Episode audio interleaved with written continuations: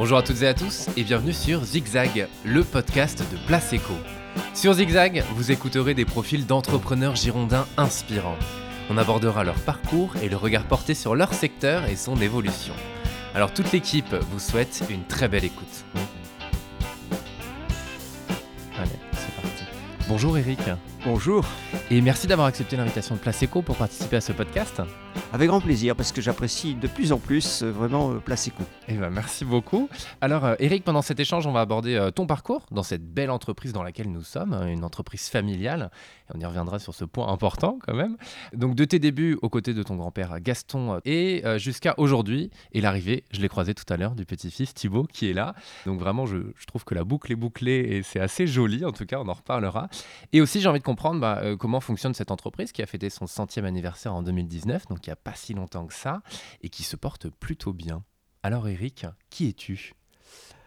Alors, ben, je suis fortement influencé, c'est vrai, par le, le créateur euh, de l'entreprise, euh, Gaston Trochery, mon, mon Mhm. grand-père, qui était aussi mon parrain. Euh, et nous avons fêté, euh, il y a déjà deux ans maintenant, donc les 100 ans de l'aventure entrepreneuriale familiale. Et, euh, et c'est vrai que ce grand-père m'a beaucoup marqué. J'ai eu la chance de vivre beaucoup à ses côtés et de commencer très jeune euh, avec lui. Mhm. Donc, euh, si je suis un peu moins mauvais que j'aurais dû l'être, c'est en partie grâce à lui.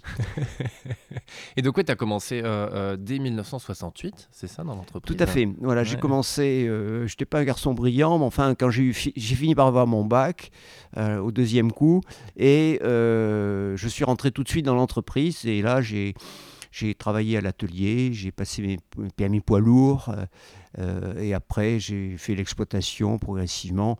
Et j'ai commencé par la petite porte, Mhm. et je, pour moi, ça restera pratiquement les plus belles années de ma carrière professionnelle, parce que là, je me sentais utile. Ouais. Euh, démonter, remonter un moteur, ça, ça allait.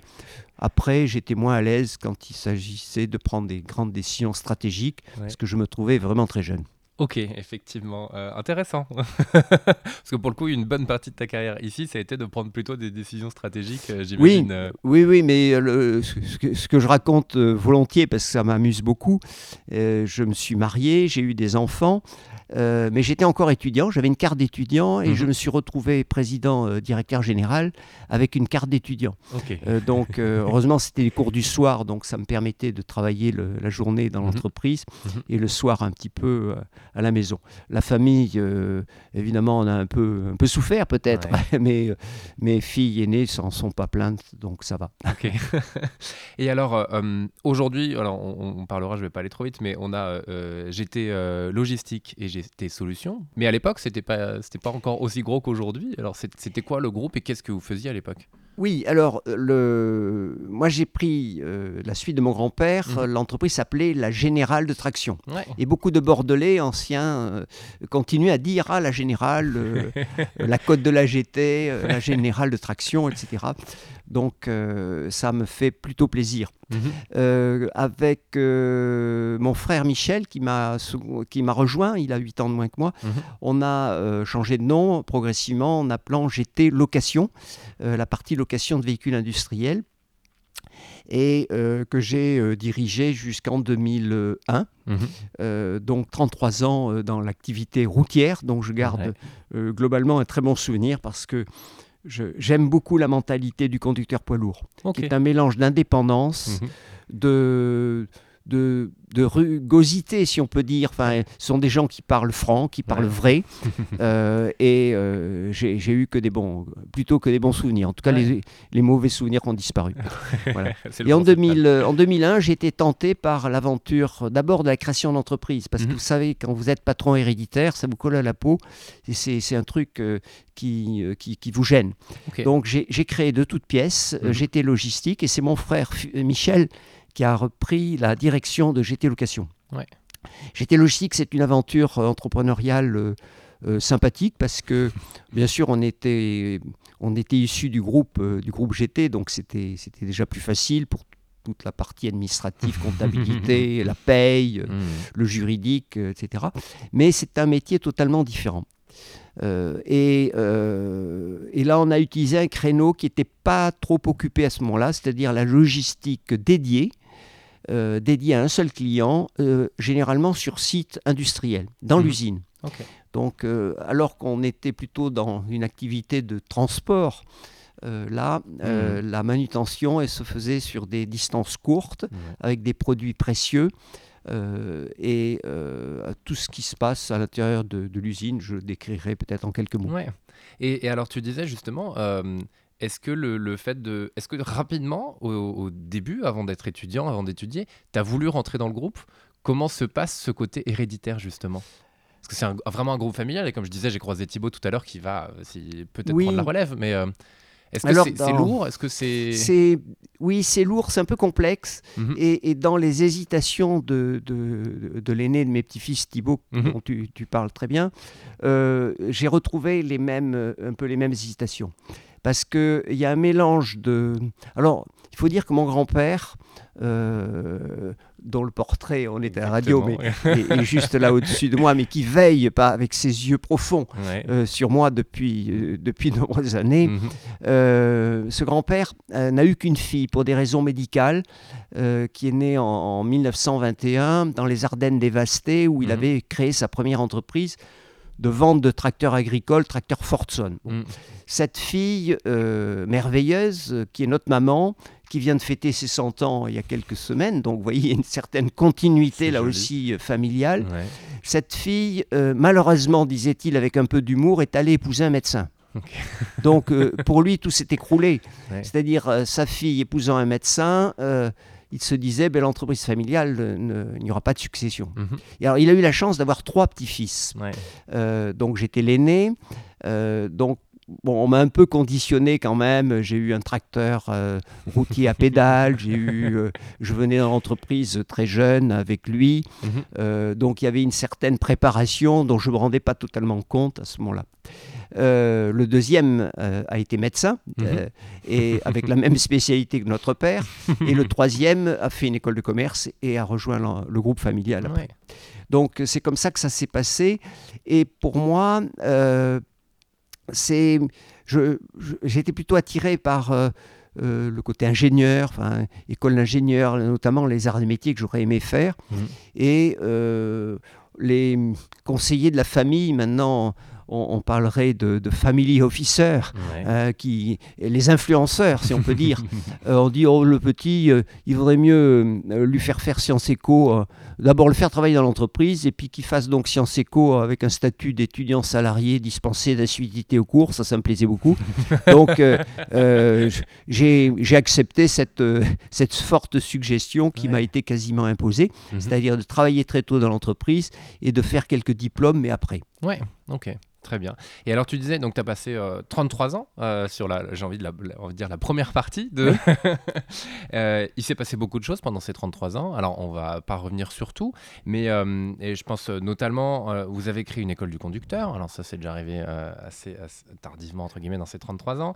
Vous avez aussi, en 93, ouvert le capital aux salariés, vous avez créé GT Santé, un petit peu à la fin. Est-ce que tu peux nous parler peut-être de quelques moments marquants que tu gardes en tête, euh, Oui. si c'est ceux-là ou d'autres hein, d'ailleurs Alors non, mais c'est vraiment bien observé en tout Mm. cas. Je te félicite parce que euh, c'est ce que j'aurais eu envie de dire. Mhm. Euh, alors d'abord, notre grand-père euh, avait créé un service formation Mhm.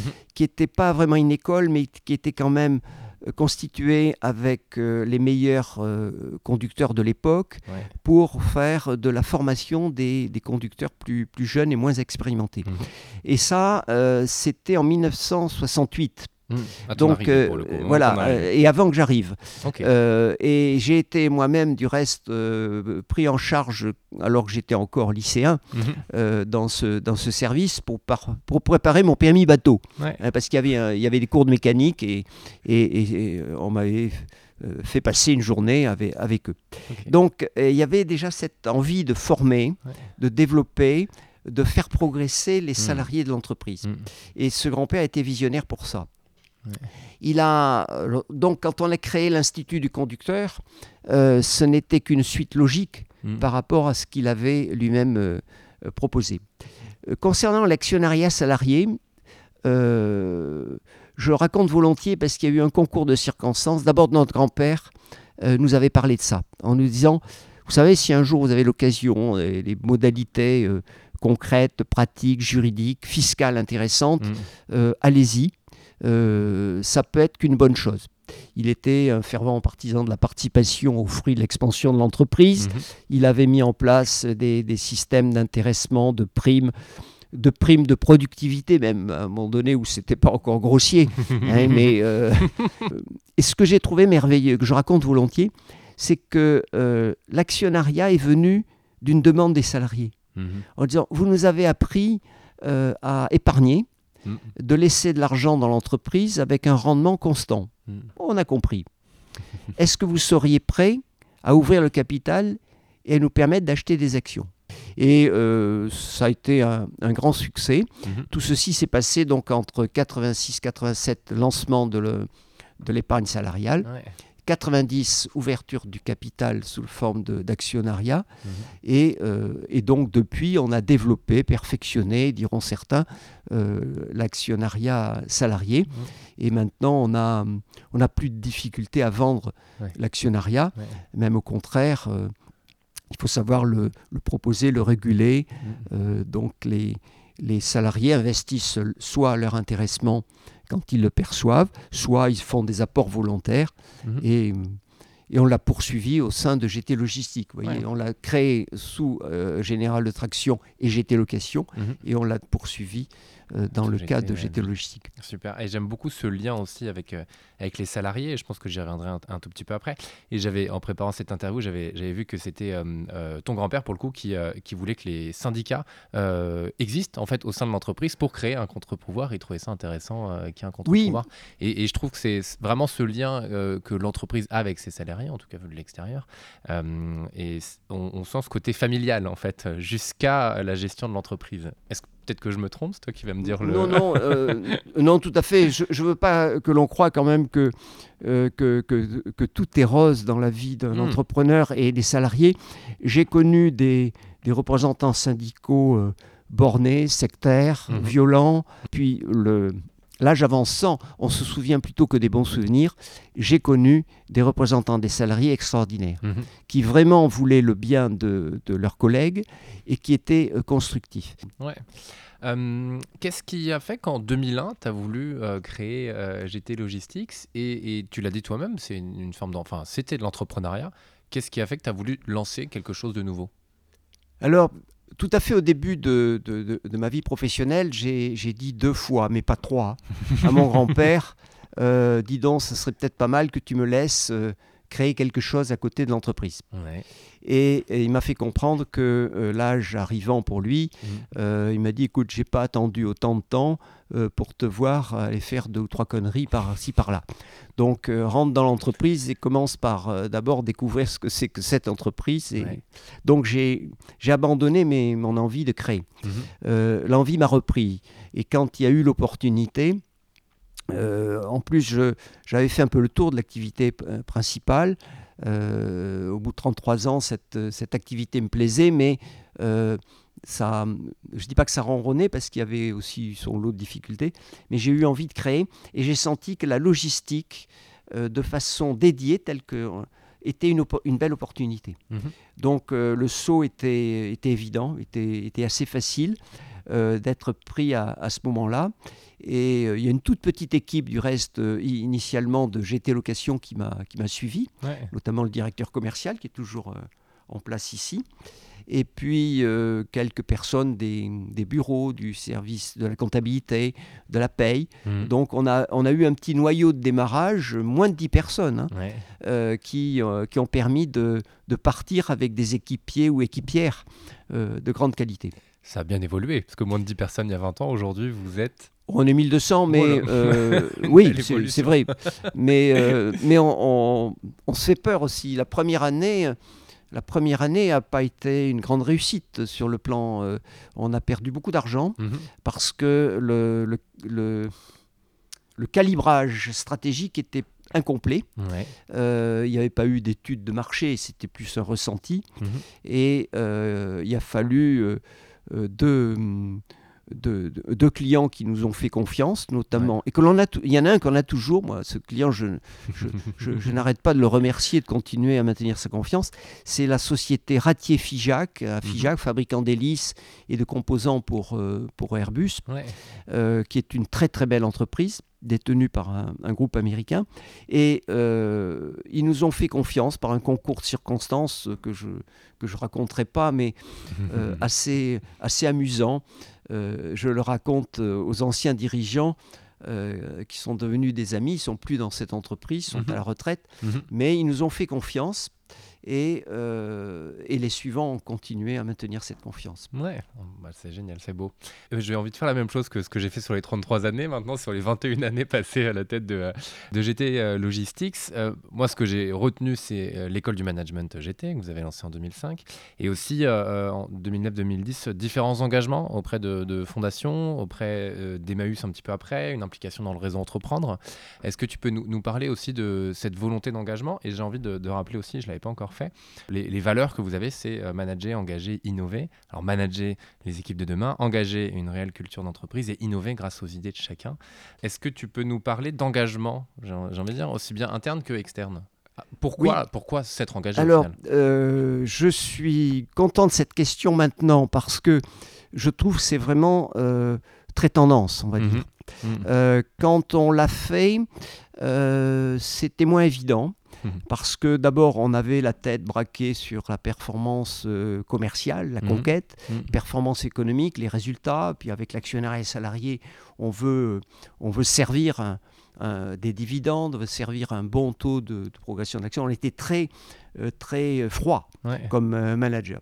on s'est intéressé à différents mouvements qui ne, ne nous rapportent rien apparemment.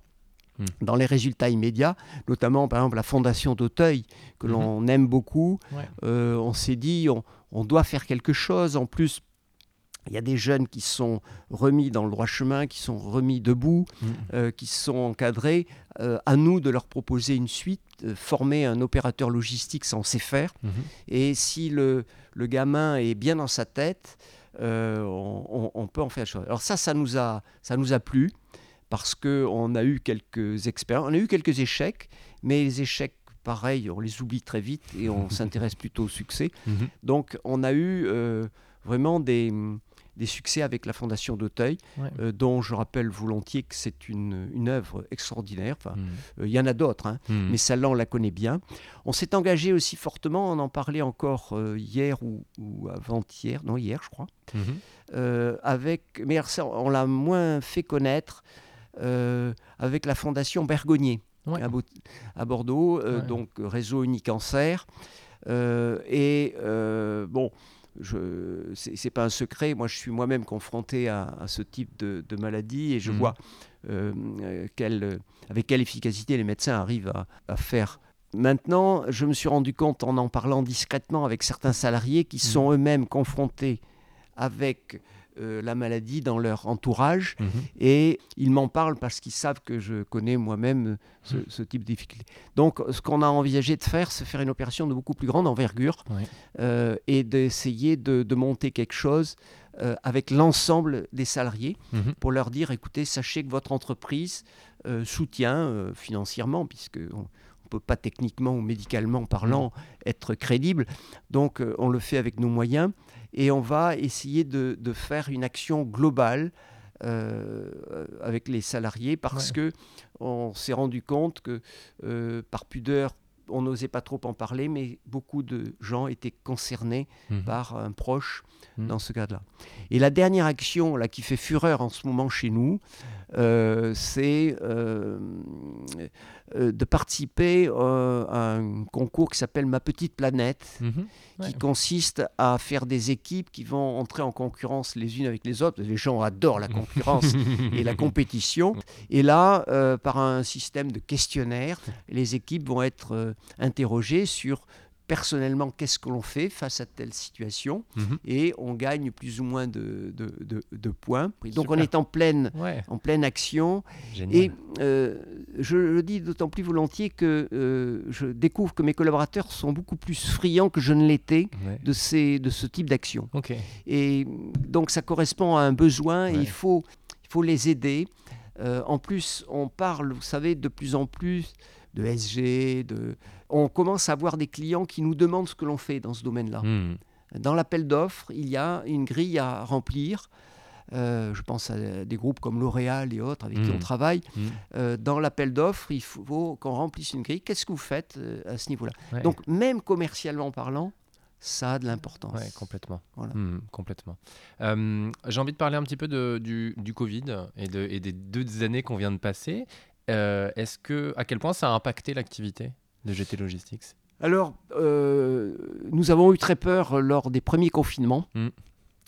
Euh, très peur parce qu'on a vu l'arrêt complet de l'économie Ouais. et la fermeture d'un certain nombre de sites. Il y a, on a eu tellement peur, je le raconte volontiers, que j'ai, au bout de quelques jours, très vite, j'ai écrit à la totalité de nos salariés actionnaires en disant bon, ben, euh, les, les résultats de l'entreprise euh, vont être fortement impactés. Mhm. Nous allons passer. euh, et alors, on avait en plus un plan social qui était déjà euh, prêt. Mhm. Et on leur a dit voilà, notre, nos comptes vont être fortement impactés. J'ai donné des chiffres. Et ma lettre était, paraît-il, glaciale. Mais je. J'avais dit à mes collaborateurs, nous n'avons pas le droit de cacher ce qui va nous arriver. Mhm. Et on- pratiquement, la lettre voulait dire, si vous voulez vendre vos actions maintenant, Mm. euh, vendez. Mhm. Euh, ça, c'était une lettre euh, au mois d'avril. Je ne sais pas si vous vous souvenez, le confinement avait commencé en mars, Ouais. ou 20 mars, je crois. je sais Mhm. plus. Et en avril, on fait cette lettre. Au mois de septembre, on s'est rendu compte que la... d'abord, il y a eu des mesures gouvernementales qui ont été un amortisseur économique non négligeable. Pour une entreprise de Euh, cette taille, ouais, j'imagine. Et euh, en plus, on a vu que des clients, euh, au début, c'était les prévisions étaient catastrophiques, l'aéronautique s'arrêtait, enfin, le- Mhm. on était dans l'aéronautique, dans l'automobile, donc euh, c'était pas Secteur à l'arrêt, ouais. c'était pas particulièrement brillant. Ouais. Mais on s'est rendu compte en septembre que la, la, la saignée serait moins forte que prévu. Mhm. Euh, en plus, comme on, avait fait quelques contrats, on, on développait un peu, il fallait embaucher, on a proposé des déplacements de population, ce qui fait qu'il y a eu très très peu de licenciements. Donc euh, on s'en est mieux sorti. Et le, au mois de septembre, je me souviens, j'ai fait une, une nouvelle lettre aux actionnaires Mhm. en leur disant écoutez, euh, je vous ai fait peur, mais j'y croyais, je croyais vraiment que c'était mauvais. Mhm. Je peux vous dire maintenant que nous allons faire une année meilleure, bien meilleure que ce que l'on avait prévu. Donc, si, en gros, sous-entendu, c'était pas écrit. Mhm. Si vous n'avez pas encore vendu vos actions, gardez-les. et, et on a eu raison, Ouais. puisque l'année euh, 2020 donc, Mhm. euh, a, été, euh, a été correcte Ouais. euh, avec une croissance de l'action. Et Donc, à peu près euh, un peu plus de 60 millions d'euros de chiffre d'affaires, c'est ça, je crois. 66, je Ouais, crois, de ça. mémoire. Ok. Euh, je veux juste aussi, euh, euh, on en a un tout petit peu parlé au début, mais euh, GT Logistics, donc c'est un prestataire de sous-traitance logistique. Vous intervenez, est-ce que tu peux juste nous donner, euh, euh, préciser un petit peu plus exactement euh, Oui. l'ampleur de ce que fait l'entreprise pour être sûr de bien comprendre globalement ce qu'elle Oui, fait? oui, surtout que je, je suis désolé, mais pour moi c'est évident, mais Oui, pour, non, mais ceux, je- qui, pour ceux qui nous que Je me écoutent, suis dit au bout d'une demi-heure, ça pouvait être Oui, oui, intéressant. de oui. l'expliquer. Et il faut que mon, notre métier n'est pas facile à décrire. Mhm. Et surtout, il est, il est plein de clichés euh, qui sont faux.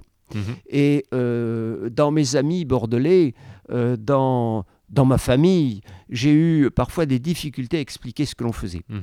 Alors, la logistique telle que nous la faisons, d'abord, nous n'avons pas de camion. Ouais. Et venant d'une culture de camion, et je le rappelle. Deuxièmement, nous n'avons pas d'entrepôt. Mhm. Alors, un logisticien sans camion, sans entrepôt, on se demande, mais qu'est-ce qu'ils foutent? Euh, Donc, euh, alors, euh, je prends des images parce qu'elles sont faciles Ouais. à comprendre. Parfait. Ce sont les, les images que j'utilise dans la formation euh, euh, des jeunes actionnaires familiaux, puisque Mhm.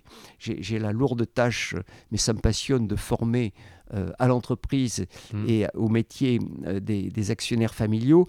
Et j'ai commencé l'expérience aussi avec des très jeunes, j'en parlerai éventuellement après. Ouais. Et nous sommes dans l'usine de nos clients, généralement c'est une usine, épaule contre épaule avec les salariés de notre client. Mhm. Dans le nom de nos clients, et on va tout de suite euh, imager euh, ce que l'on fait, il y a beaucoup d'aéronautique, Mhm. euh, notamment avec euh, Ratier Figeac dont je parlais tout à l'heure, le groupe Collins Aerospace. On fait de la maintenance aéronautique pour les ateliers industriels de l'aéronautique, l'AIA, les Mhm. AIA. Donc ça, c'est plutôt de- sur du militaire. On fait de la construction ou de la euh, préparation de, de pièces pour euh, le groupe Nexter à Roanne qui fabrique le Griffon, qui est un, un matériel de guerre euh, euh, dont, dont les militaires parlent beaucoup en ce moment parce qu'il Mhm. est assez révolutionnaire et on commence à l'exporter. Mhm. On fait euh, beaucoup d'activités dans le domaine de la chimie avec des gros clients comme Arkema et qui lui-même euh, très, très vaste dans le domaine de, de, de ses productions qui peuvent Mhm. aller du silicone euh, jusqu'aux euh, produits euh, euh, euh, chimiques venant étant utilisés dans d'autres usines du, du- du groupe. Ouais. Ça peut être Solvay qui est plus connu, euh, Mhm. ça peut être la société Ineos avec qui on a démarré euh, en début du mois de janvier. Ça peut être aussi dans le domaine automobile. Stellantis est un gros client pour nous, très Mhm. gros client. Ouais. Euh, à la fois dans la production de voitures neuves, alors ça, ça marche moins bien en ce moment, mais dans ce qu'on appelle la deuxième monte, la pièce détachée. Mhm. On gère un- avec eux un énorme entrepôt à Vesoul, euh, dans l'est de la France, euh, où on mobilise une très très belle équipe de 240 salariés Ouais. pour, pour eux. Ça peut être aussi le commissariat à l'énergie atomique, qui est un très gros client pour nous. On a sept sites euh, actuellement en France Mhm. avec des missions euh, qu'on ne peut pas trop décrire, euh, compte tenu, euh, puisque certaines activités sont secret défense. Mais quand on travaille à l'île Longue, on peut imaginer ce qu'on peut y faire. Ouais. Quand on travaille au CEA Cesta, ici en Aquitaine, et que ça fait partie de la division armes, on peut imaginer ce qu'un logisticien peut faire à leur côté. Mhm. Ok, bah parfait, merci beaucoup. Alors il y a un peu de cosmétique de- pour adoucir le tout Oui. quand même. Je, je m'aperçois que j'ai parlé de L'Oréal, euh, euh, Guerlain et Paco Rabanne. euh, Et en général, les femmes sont contentes que je rajoute ça parce que c'est des produits euh, euh, nobles et, et agréables et ça Mhm. sent bon. Ouais, exactement. Effectivement, ça apporte un peu de légèreté dans tout ça. Euh, Qu'est-ce qui fait que tu es... euh, Alors, pour le coup, il y a un an à peu près, euh, vous avez communiqué sur le fait de recruter euh, quelqu'un, un, un directeur général, ce qui a été fait en août dernier, euh, pour euh, bah, prendre au bout d'un moment aussi euh, les, les rênes en attendant que Thibaut euh, arrive. Qu'est-ce qui fait que, que euh, tu es resté, euh, j'ai envie de dire, ça fait 53 ans. Qu'est-ce qui fait que euh, au bout d'un moment, tu n'as pas voulu passer le, le- le flambeau plus tôt Alors, euh, et, aussi, j'ai envie de comprendre, pardon, Mhm. qu'est-ce qui t'anime dans tout ça aussi? Oui, oui. Alors, euh, bon, d'abord, mon grand-père est né en 1895. Ouais. Euh, il est mort en 1978, Mhm. à 83 ans. Et il a managé pratiquement jusqu'à la fin, Ouais. même si à la fin, il a eu deux attaques d'hémiplégie et il communiquait avec moi par, avec une machine à écrire. D'accord. Donc il avait toute sa tête, mais il Ouais. n'avait plus la parole. Ok. Donc, euh, et j'ai gardé des, des, des- des messages qu'il m'a laissés. euh, Ouais. Euh, notamment certains, à ce prix-là, tu t'en sortiras pas, fais gaffe, euh, ou du type, euh, ton équipe, elle est bien, mais elle est un peu légère. Bon, pour moi, c'est c'est des enseignements merveilleux que, que j'ai Ouais. gardés. Donc, Ouais. mon grand-père a, a managé quand même presque jusqu'à 83 ans. entre- Mhm. Donc, euh, je me suis dit, tiens, si la santé te le permettait, euh, ça serait pas mal de, de, de faire, non pas comme lui, mais enfin de se rapprocher un peu de sa, de sa longévité, de son efficacité. Mhm. Ensuite, euh, j'ai eu euh, trois filles Mhm. euh, qui m'ont euh, adorable, mais qui sont de très bonnes mères de famille, mais qui m'ont dit, euh, avec ce que tu nous as raconté dans l'entreprise, notamment les premiers temps, tu nous as pas tellement donné envie d'y venir. Bon, c'est- violent, mais c'est Mhm. réel. Ouais. Donc, je me suis dit, il faut que tu t'intéresses à, la génération. Enfin, j'ai retrouvé un peu le réflexe de mon grand-père euh, s'appuyant sur ses petits-enfants garçons Hmm. euh, bah, par rapport à sa fille unique. Voilà, donc euh, il y a quand même une envie de transmettre, Ouais. de transmettre pas obligatoirement un capital, même s'il y a un capital, mais de transmettre une envie d'entreprendre. Mhm. Et Mm. euh, alors ça, ça me passionne. Euh, et je partage du reste cette passion au sein de, d'un- du, du Family Business Network, la FBN, Ouais. qui est, qui est un, euh, une, une association euh, d'entrepreneurs familiaux Mm. euh, que, qui m'a beaucoup apporté sur la structuration de la- de l'entreprise familiale, ce qu'il fallait faire, ne pas faire.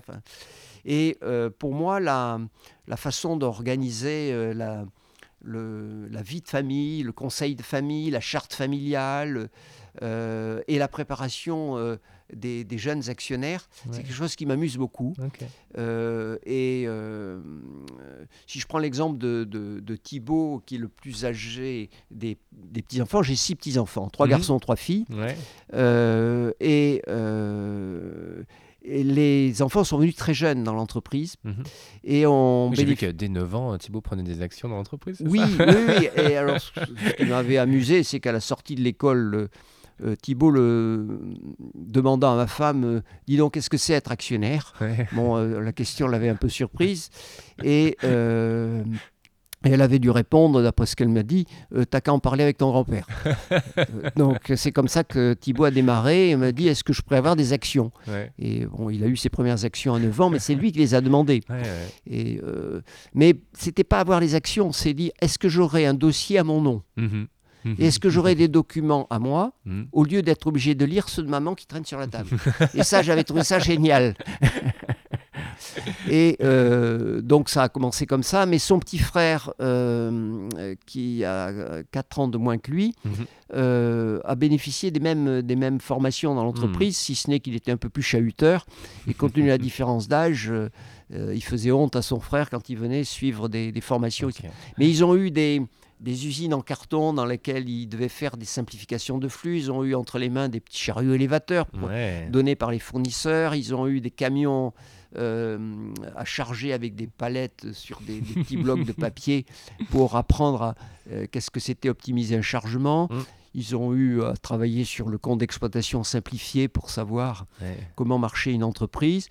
Ils ont eu des jeux aussi de, euh, d'en- d'entreprise où, où ils étaient associés Mhm. et euh, ils gagnaient euh, plus ou moins. Enfin, J'ai tout un tas d'anecdotes Ouais. là-dessus qui m'ont qui m'ont réjoui et, et, et, à Noël dernier, donc il y a, il y a, euh, non pas Noël dernier, euh, c'est Noël d'avant. Mhm. On a tenté de former euh, très très jeune âge, c'est-à-dire à deux ans et demi, trois ans. Ah ouais. Deux ans et demi même, puisqu'il n'avait pas trois ans. Et, et notamment, on- il était venu ici, alors ça n'avait pas très bien marché parce qu'il était un peu râleur. euh, il y avait en plus un photographe euh, qui ne pouvait pas encadrer. euh, donc ça, ça a été très mal passé jusqu'au moment, moment où on l'a mis sur un chariot élévateur. Mhm. Et on a sorti les clés. Mais là, le chariot élévateur, alors... euh, euh, le- le il était, jouet. ça, c'était le grand jouet. euh, il voulait plus descendre. Il a fait un caprice quand il voulait descendre, etc. Donc, euh, et ce qui m'amuse, c'est que quand ils viennent dans la région, parce qu'ils sont pas dans la région, Mhm. Ils me disent quand est-ce qu'on va dans l'entreprise. Ok. Ouais, voilà. Ouais. Donc, ils- pour Ouais. eux, l'entreprise synonyme de, de jeu, de passion, Mhm. de, sujet. C'est génial. Et, euh, et enfin, euh, qu'est-ce qui. Alors, non, je vais avoir deux, deux dernières questions, mais d'abord celle-ci. Qu'est-ce qui, euh, d'après toi, quelles sont les clés de réussite qui font que tu as fondé GT Logistics il y a 21 ans et aujourd'hui, euh, euh, alors ça dépasse les 60 millions, peut-être même 2021 les 70 millions d'euros de chiffre d'affaires. 75 probablement. 75, Voilà. voilà, Oh, 75 bah, le millions. chiffre qui vient de tomber lundi. Magnifique. euh, avec plus de 1000 salariés, comme tu l'as dit, 1200. euh, quelles sont, d'après toi, les clés de réussite pour un dirigeant, enfin le dirigeant que tu es, qui ont Alors- mené à tout ça quoi? Bon, il y a quelque chose que j'ai retrouvé du reste dans, la partie euh, GT Location et qui s'est bien poursuivi avec GT Logistique, c'est de, de c'est step by step, c'est-à-dire des, des croissances positives, parce que sans croissance, l'entreprise euh, souffre hein, euh, et peut se déséquilibrer, Mhm. mais des croissances euh, raisonnable, mais plutôt faible. Mhm. Enfin, faible aux yeux de certains. Euh, nous, on s'est marqué euh, des croissances comprises entre 5 et 8 Mhm. Euh, Bon, et euh, on peut faire un peu plus, c'est ce qu'on a fait l'an dernier, mais on, il faut régler ces problèmes de croissance. Ça, ça pose des problèmes d'organisation interne, euh, de, puis on travaille avec des hommes, donc Ouais. Ouais. le- je me souviens même des, des représentants des salariés qui nous disaient, alors ça c'est très vieux, mais ça m'a marqué, Monsieur Sarah, n'allez pas trop vite, ne- nous ne serons pas capables de, je ne sais plus quel terme ils utilisaient, de, les, de leur donner l'esprit GT. Mhm. Si vous allez trop vite, Ouais. euh, on va faire du chiffre Ouais. et ils n'auront pas l'esprit GT. Ok. Et c'était plein de sagesse. Ouais. Euh, donc, euh, raison- c'est résonance, croissance raisonnée, Mhm. c'est être financer sa propre croissance. Mhm. Euh, le capital est très concentré. Mhm. Il ne... Alors, nous ne sommes pas un bon client pour les organismes financiers ou les banques parce que on, on travaille avec notre argent plutôt. Ouais. hein. Euh, alors, certains pourraient dire euh, vous êtes timoré, vous pourriez faire plus. C'est probablement vrai. Mhm. Mais vous voyez, cette année, on crée une, une nouvelle activité, on crée une entreprise Mhm. totalement nouvelle Mhm. dans le domaine du, du, du consulting et de la délégation de production, donc une activité presque industrielle, hein, Mhm. parce qu'on se rend compte que chez nos clients, il y a, ce besoin existe. Mhm. Mais on, on va y aller très doucement. On va créer une équipe, on va créer une filiale autonome, euh, et puis on va tester. euh, et si la réaction est bonne, on accélérera. Ouais. Ok. Très bien. Merci. Bah, en fait, ma dernière question, c'était des conseils que tu aurais à donner à celles, et ceux, à celles et ceux qui nous écoutent et qui sont soit chefs d'entreprise, soit entrepreneurs. Oh, écoutez, là, je, je- ça serait prétentieux de ma part de donner des conseils, mais je pense que d'abord, il faut se faire plaisir. Mhm. Alors, bon, ça, je crois que beaucoup d'entrepreneurs euh, euh, se font plaisir dans leur action. Mhm. Euh, il faut probablement euh, euh, euh, ne pas oublier. euh, y a- beaucoup de choses changent en ce moment, Ouais. mais les règles élémentaires de gestion, euh, euh, de gestion, disons financière ou les équilibres bilanciels et autres Mhm. restent les mêmes. Mhm. Euh, et ça, je crois qu'il y a une certaine orthodoxie Mhm. financière à respecter. Euh, il vaut mieux pêcher un peu par prudence que par, euh, par trop de dynamisme et de- et d'envie d'aller vite. Euh, il y a beaucoup d'étoiles filantes dans le domaine économique. Euh, alors il y a de belles réussites aussi, hein, euh, mais moi j'appartiens plutôt à... euh, euh, je- je- et peut-être que encore plus maintenant, je suis, un- je commence à faire partie des sages. et alors, je voulais terminer par ça. Donc, c'est magnifique. Tu as parlé d'étoiles filantes. Et je sais que Antoine de Saint-Exupéry, notamment le Petit Prince, Ah oui, à marquer l'entreprise. a marqué l'entreprise, Oui, si je ne m'abuse.